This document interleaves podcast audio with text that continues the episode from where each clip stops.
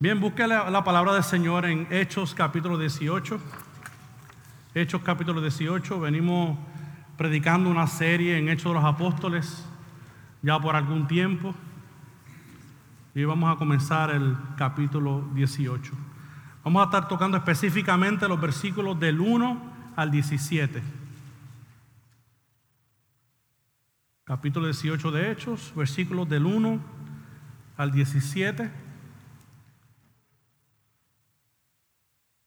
La palabra del Señor dice de la siguiente manera. Después de esto, Pablo salió de Atenas y fue a Corinto. Y se encontró con un judío que se llamaba Aquila, natural de Ponto, quien acababa de llegar de Italia con Priscila su mujer, pues Claudio había ordenado a todos los judíos que salieran de Roma. Fue a ellos y como él era del mismo oficio, se quedó con ellos. Y trabajaban juntos, pues el oficio de ellos era hacer tiendas. Y discutía en la sinagoga todos los días de reposo y trataba de persuadir a judíos y a griegos. Cuando Silas y Timoteo descendieron de Macedonia, Pablo se dedicaba por completo a la predicación de la palabra, testificando solemnemente a los judíos que Jesús era el Cristo. Pero cuando ellos se le opusieron y blasfemaron, él sacudió sus ropas y les dijo, vuestra sangre sea sobre vuestras cabezas, yo soy limpio, desde ahora me iré a los gentiles. Y partiendo de allí, se fue a la casa de un hombre llamado Ticio, justo, que adoraba a Dios, cuya casa estaba junto a la sinagoga. Y Crispo, el oficial de la sinagoga, creyó en el Señor con toda su casa. Y muchos de los corintos, al oír, creían y eran bautizados. Y por medio de una visión, durante la noche, el Señor le dijo a Pablo, no temas, sigue hablando y no calles, porque yo estoy contigo y nadie te atacará para hacerte daño, porque yo tengo mucho pueblo en esta ciudad. Y se quedó allí un año y seis meses enseñando la palabra de Dios entre ellos. Pero siendo Galeón procónsul de Acaya, los judíos se levantaron a una contra Pablo y lo trajeron ante el tribunal, diciendo, este persuade a los hombres a que adoren a Dios en forma contraria a la ley. Y cuando Pablo iba a hablar, Galeón dijo a los judíos, si fuera cuestión de una injusticia o de un crimen depravado, oh judíos, yo os toleraría, como sería razonable. Pero si son cuestiones de palabras y nombres y de esta, y de esta propia ley, allá vosotros, no estoy dispuesto a ser juez de estas cosas. Y los echó del tribunal. Entonces todos ellos le echaron manos a Sóstenes, el oficial de la sinagoga y lo golpeaban frente al tribunal. Pero Galeón no hacía caso de nada de esto. Puede sentarse.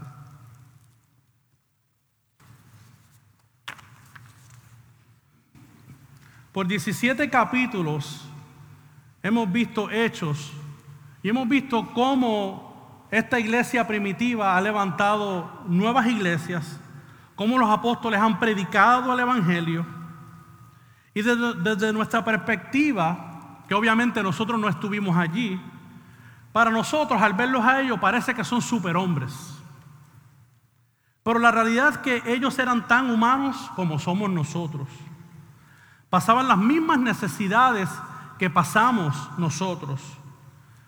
Y la semana pasada el pastor Marcos Reversat nos mostró en el pasaje la condición espiritual que se encontraba la ciudad de Atenas que fue la ciudad que estaba antes de llegar a Corinto, donde los atenienses se encontraban en idolatría y adoraban a falsos dioses. Esa era la orden del día, eso era lo que estaban acostumbrados. A causa de esto vimos que el pasaje nos muestra cómo Pablo se sentía indignado de ver todas estas cosas, de ver toda esta idolatría. Y aunque Pablo sí tuvo oportunidad de predicar el Evangelio, muy pocos fueron salvos. De hecho, se nos dice que allí en, Atenas se burlaron de él. Y otros dijeron, luego escucharemos de estas cosas. En pocas palabras diciendo, no nos interesa mucho lo que tú tienes que decir, Pablo. Finalmente, esta sección cierra con Pablo saliendo hacia Corinto en vez de esperar a Timoteo y a Silas. Aparentemente Pablo estaba tan indignado de lo que vio en Atenas que decidió salir solo hacia Corinto. Y además de que él estaba indignado, él se encontraba solo ministerialmente. Claro, el texto nos dice que algunos creyeron, pero ministerialmente estaba solo. Él no era un superhombre. Pablo fue un hombre que Dios utilizó poderosamente, pero sabemos que fue por pura gracia. Lo que quiere decir que Pablo también necesitaba ayuda, necesitaba ánimo y aliento en el ministerio. Mire cómo dice 1 Corintios 2, versículos 1 al 3, donde nos puede dar la perspectiva de cómo Pablo llegó a esta ciudad. Donde dice, cuando fui a vosotros, hermanos, proclamándoos el testimonio de Dios, no fui con superioridad de palabra o de sabiduría, pues nada me propuse saber de entre vosotros, excepto a Jesucristo y a, este crucificado. Y mire lo que dice el versículo 3 de este pasaje. Y estuve entre vosotros con debilidad, con temor y con temblor. Hermanos, estamos viendo que Pablo estaba en necesidad de que lo alentaran, de que lo animaran. Y cual me lleva al tema de esta mañana.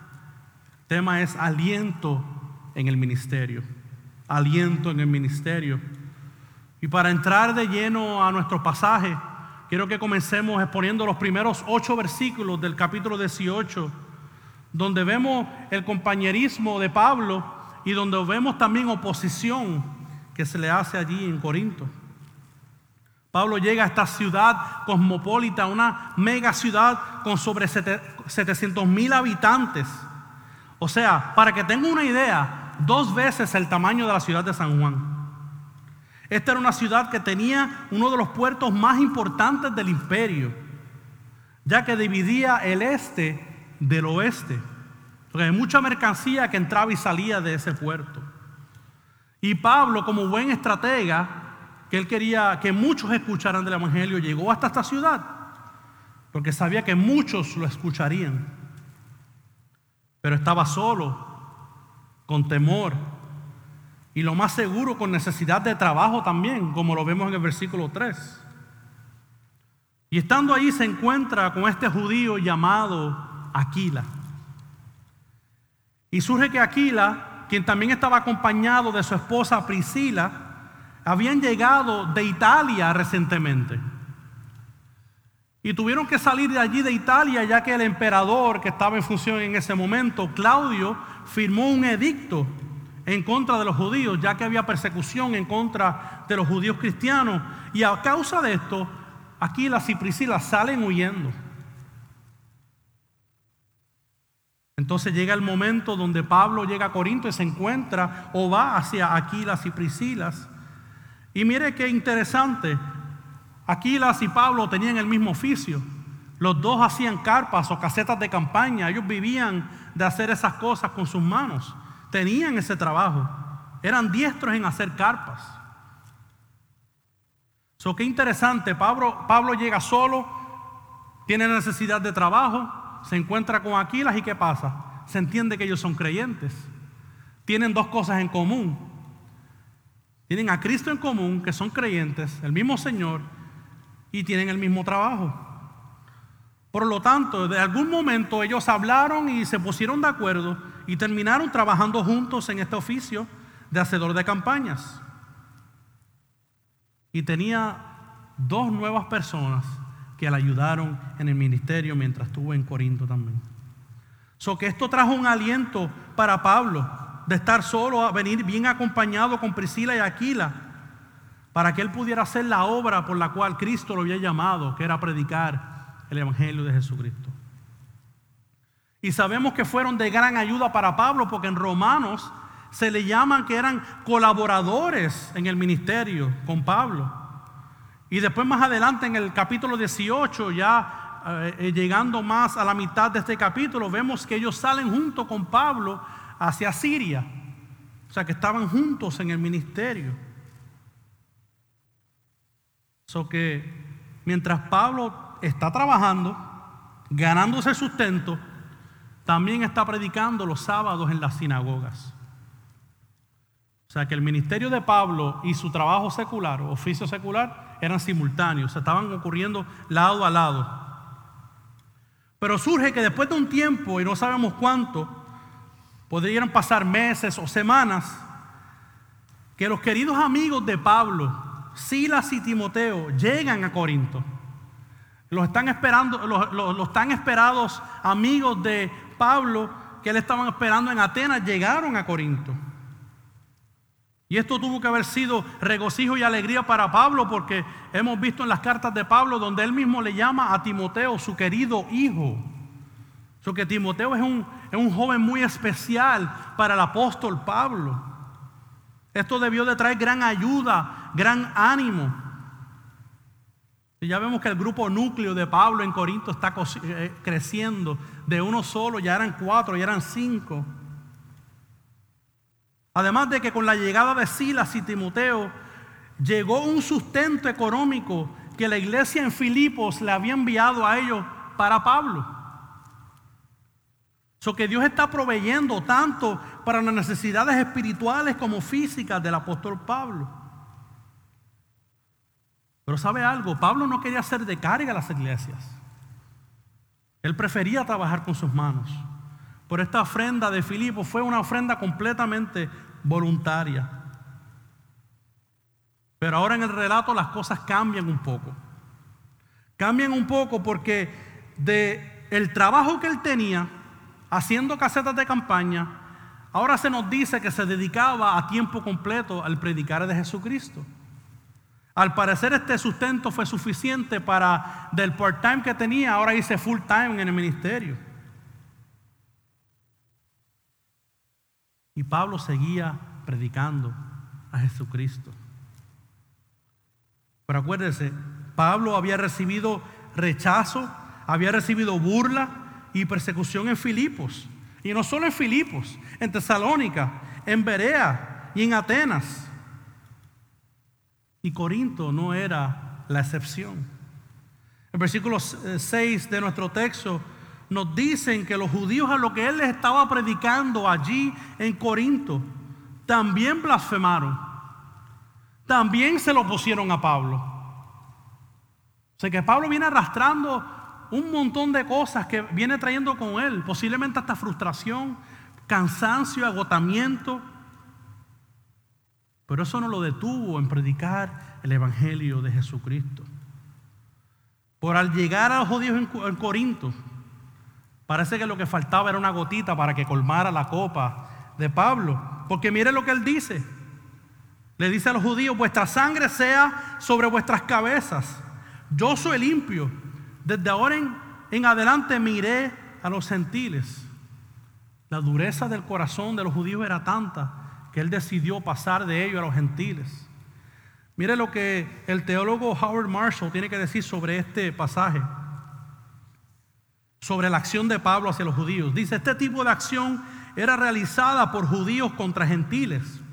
Y su significado actual fue indicar que a la vista de los misioneros, o a la vista de ellos, aquellos que rechazaron el Evangelio no eran mejores que los gentiles, eran separados del verdadero pueblo de Dios. Si los judíos se encuentran finalmente rechazados por Dios, la culpa de esto recaería completamente en ellos mismos. Pablo les había predicado fielmente y ya no tenía responsabilidad por lo que hicieran con el mensaje. A partir de este momento estaba justificado en no molestarse más con ellos y recurrir a los gentiles, tanto a prosélitos como a otros. O sea, yo no puedo decir específicamente cómo estaba Pablo en ese momento, yo no estaba allí.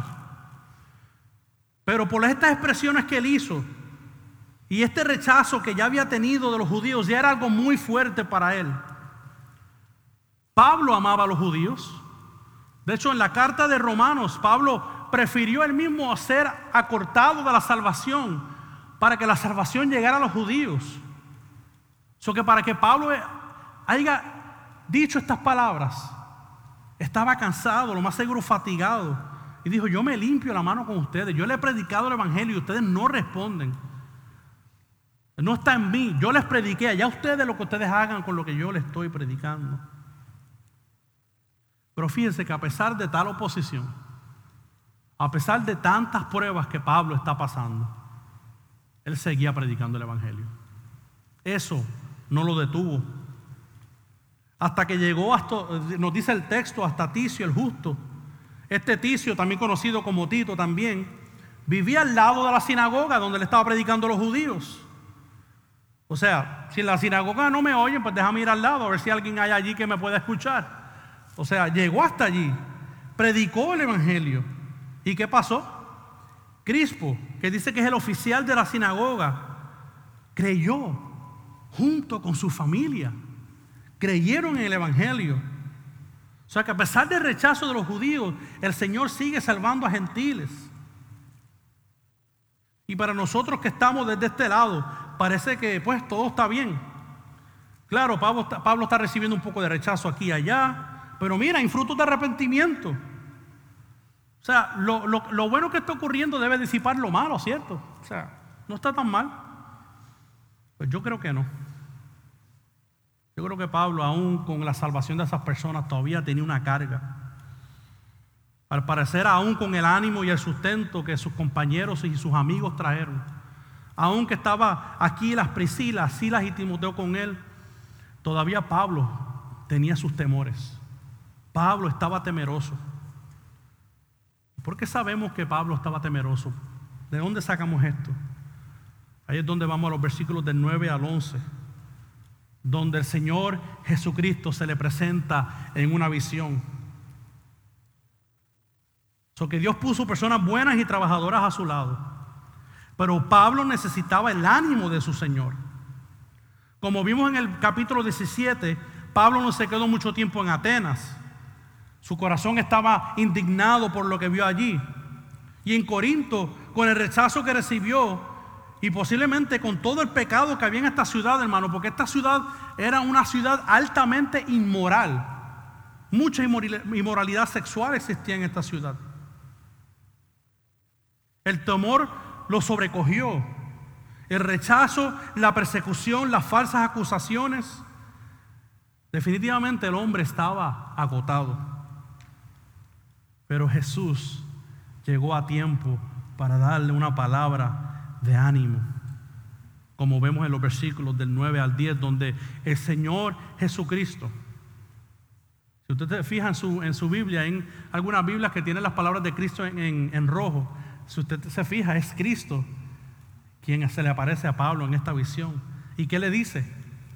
No temas, sigue hablando y no calles porque estoy contigo y nadie te atacará para hacerte daño, porque yo tengo mucho pueblo en esta ciudad. O sea, como Cristo diciéndole, Pablo, hagan lo que hagan, nadie te va a atacar, no temas, sigue hablando, yo estoy contigo. O sea que además que los amigos de Pablo estaban con él, definitivamente en este relato la figura principal es nuestro Señor Jesucristo. Hermanos, ¿qué necesidad tenía Pablo de recibir esta palabra de Jesús? Y de escuchar de que Jesús estaba con él. Pablo, ¿sabía que Jesús estaba con él? Yo creo que sí. Pero su desánimo posiblemente era tal que Jesucristo dijo, yo mismo le voy a hablar a mi siervo.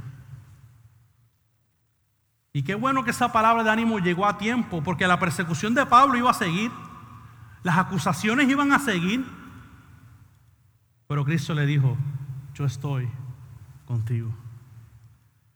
Y, como Jesús estaba determinado en usar a Pablo para sus propósitos, le dijo, yo tengo mucho pueblo aquí, tu trabajo aún no se acaba donde Pablo veía ruinas, donde Pablo veía desprecio, donde Pablo posiblemente veía inmoralidad, entre lo vil y menospreciado, todavía Cristo quería salvar a un pueblo allí. Posiblemente Pablo pensaba entre sí que no valía la pena seguir allí, Pero para Jesús sí valía la pena, porque quien salva es Dios. Dios es el que salva. salva. Y miren qué interesante, yo estaba tratando de atar cabos el versículo 11, pero el versículo 11 es un ánimo aún para nosotros, porque dice que se quedó un año y seis meses predicando la palabra. O sea que no es por accidente que Lucas añadió este versículo 11. Creo que a propósito él quería enseñarnos a nosotros que Pablo obedeció las palabras de Jesús. A pesar de lo que fuera a ocurrir, Pablo se quedó allí un año y medio. Qué ánimo que trajo el Salvador a la vida del apóstol Pablo. Por eso no se quedó allí. Las pruebas iban a continuar. Los judíos tras bastidores todavía están tramando contra de Pablo. Y es donde vemos eso en los versículos del 12 al 17. Hay otro intento fallido, lo, lo traen ante el tribunal y parece que iban a salirse con la suya, pero las cosas salieron un poco distintos. Yo no sé cómo Pablo iba a tolerar más acusaciones, sinceramente. Viendo este relato, yo no sé cómo Pablo estaría dispuesto a seguir resistiendo persecución y rechazo. Pero Cristo lo sustentó. Cristo lo animó. ¿Qué pasó? Los judíos arrestan a Pablo y lo llevan ante el procónsul Galio. El procónsul es lo que para nosotros sería un gobernador de esta área. Al parecer los judíos esperaban que el gobernador encarcelara a Pablo, pues porque estaba predicando el Evangelio. Y como los judíos no tenían de qué otra forma acusarle, ¿qué hicieron?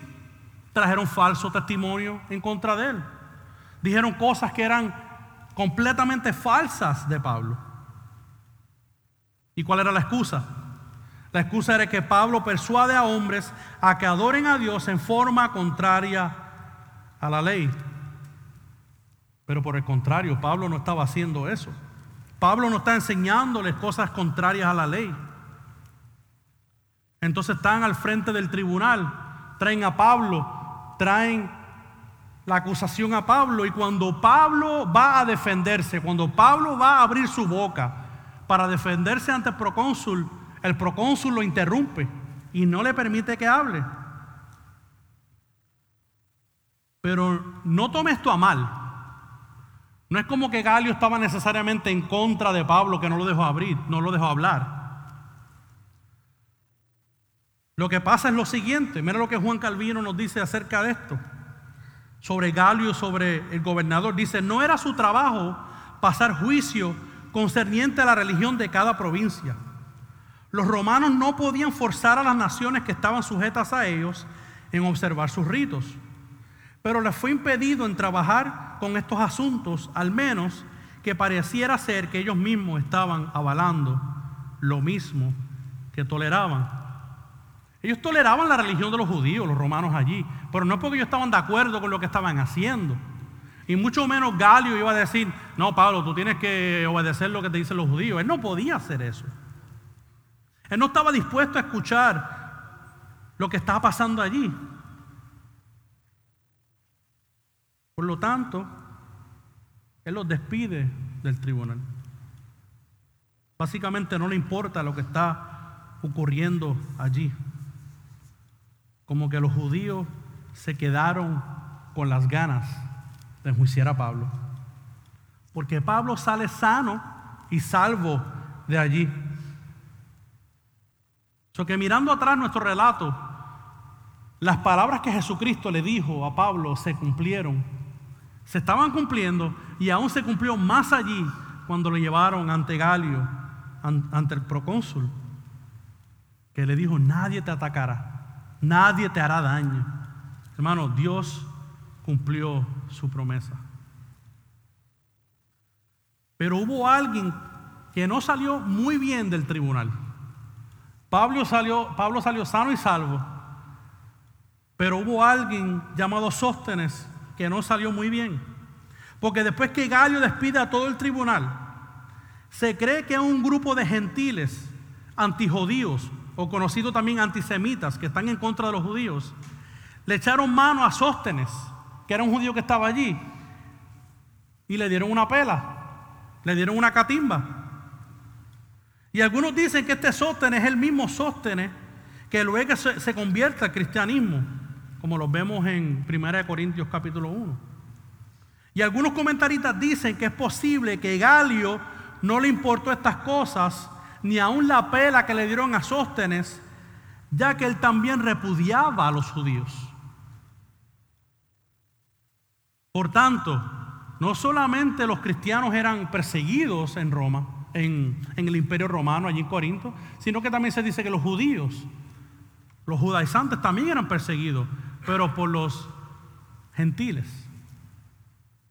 Cualquiera que fuera el caso, a Galio no le importó nada de lo que tuviera que ver con los judíos. También se limpió las manos. Al parecer, Galio está a favor de Pablo. Al parecer, Pablo hace eh, Galio hace justicia con Pablo. Pero lo más seguro es que él dejó todo de mano por su mismo desprecio. Pero en fin, vemos que Dios está orquestando todas estas cosas porque Dios cuidó de Pablo y Dios animó a Pablo en este tiempo donde estaba recibiendo persecución, temor y rechazo. Hermano, nuestro pasaje no es muy extenso, no es muy largo, pero yo tengo tres puntos de aplicación que yo espero que usted se pueda llevar a su casa y que le sea eh, para ministrar sus vidas. Punto número uno. Así como Pablo estaba en necesidad de otros creyentes que le animaran y le ayudaran, nosotros también necesitamos de otros hermanos en la fe. Hermanos, la vida del cristiano no se vive a solas, no se vive solo. Los asuntos de esta vida nos desanimarán y solo con la ayuda de Dios y otros creyentes podremos obtener el ánimo y las fuerzas que necesitamos. El caso de Pablo es un caso bien especial, por aún él necesitaba gente a su lado. La vida del cristiano no es para vivirla aislado. Ciertamente vivimos en una isla, pero no es para tener nuestra propia isla. Cuando usted ve que los pastores de esta iglesia lo llaman o preguntan por ustedes, o otros hermanos lo pueden hacer, sepa que lo hacemos porque somos una familia. En estas últimas dos semanas donde hemos pasado un poquito de dificultades en el norte porque los que están sufriendo verdaderamente están en el sur, algunos de nosotros les llamamos o les escribimos un texto. ¿Cómo están? ¿Estás en necesidad? ¿Te pasó algo? ¿Por qué? Porque somos una familia y porque nos necesitamos los unos a los otros. Número dos. Hermanos, Pablo trabajó para ganar su sustento, pero no fue negligente en su ministerio. Escúcheme, él trabajó y cumplió su ministerio a la misma vez. Mis hermanos, y Pablo a los tesalonicenses, en la carta de tesalonicenses, él, él le dice a ellos, el que no trabaja, que no coma. Pero el trabajo no le da más importancia que a Dios. Porque Dios es el mismo que provee el trabajo.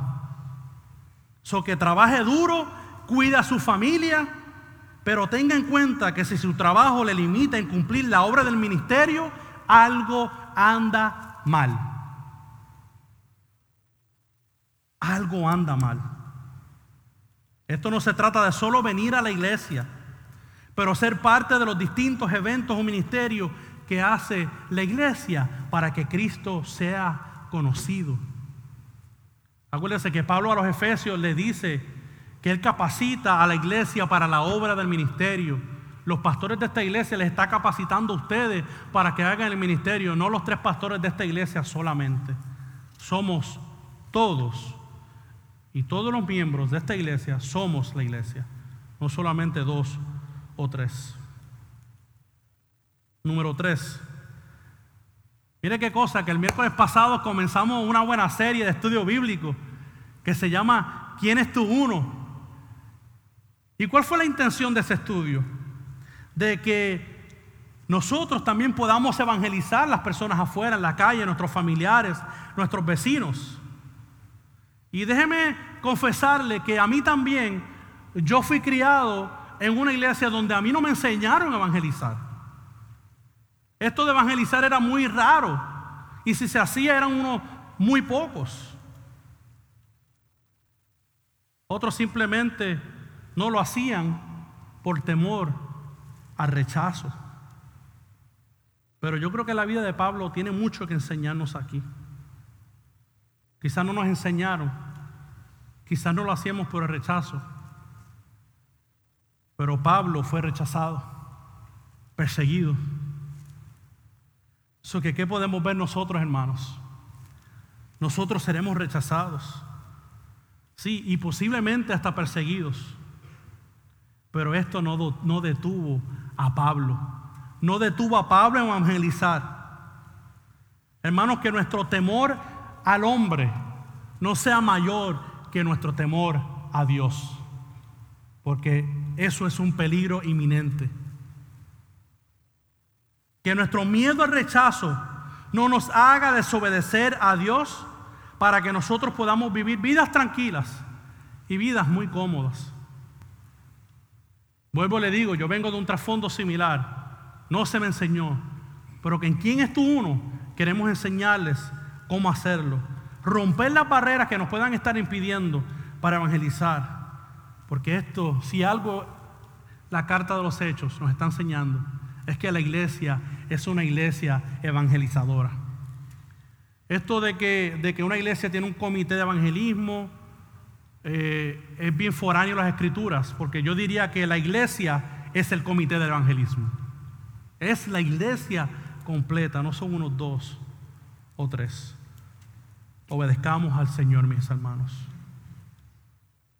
Hermanos, tiempos de desánimo vendrán, pero tengan en cuenta que Cristo ha prometido estar con nosotros. No hoy o mañana nada más, todos los días. No lo vemos, pero si hemos creído en Cristo por medio de la fe, Él mora dentro de nosotros por su Espíritu Santo. ¿Qué más privilegio que ese? Muchos quisieran ver a Cristo personalmente y yo deseo ver a Cristo personalmente. Pero mientras eso ocurra, hermanos, Cristo ya vive dentro de usted si usted es creyente.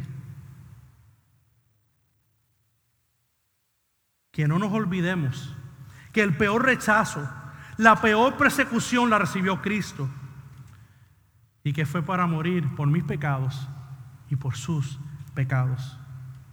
Nos queda caminar en sus pasos y obedecer para que muchos también conozcan de Él como nosotros conocemos de Él.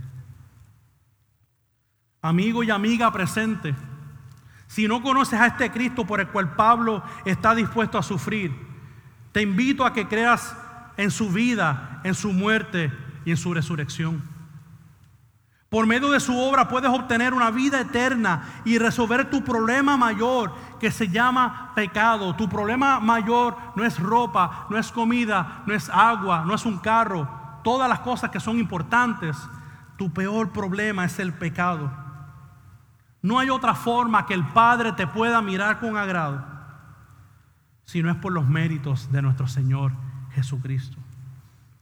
Y si te arrepientes de tus pecados y tienes fe en Él, puedes ser una nueva criatura.